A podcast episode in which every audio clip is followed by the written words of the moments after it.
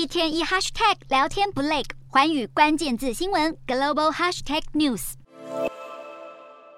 中国大撒一兆美元，大约三十一点八兆台币，力推“一带一路”基础建设计划，目的就是扩展在亚洲、非洲与拉丁美洲的影响力。“一带一路”倡议更是中国国家主席习近平口中的世纪工程。不过，根据了解，北京当局现在要彻底修改这项倡议。计划将“一带一路”改为比较保守的“一带一路二点零”。美国媒体指出，全球经济放缓、利率攀升，加上通膨飙高，让“一带一路”参与国家更加难以偿还对中国庞大债务，数十亿美元的贷款沦为呆账，不少开发项目停滞。中国的贷款行为更挨批，让许多国家陷入债务陷阱。经济学家指控，中国加深斯里兰卡跟尚比亚等国家的债务危机。此外，根据统计，中国目前将近百分之六十的海外贷款是由财政有问题的国家所持有，二零一零年则是只有百分之五。所以在要求国有银行慷慨提供贷款将近十年之后，消息人士揭露，中国的决策者正在对比较保守的一带一路二点零展开讨论，包括对新的项目进行更严格的融资评估，但对于接受一些贷款损失以及重启债务谈判，可能会变得比较开放，而这些是中国当局过去根本不愿意接受的事。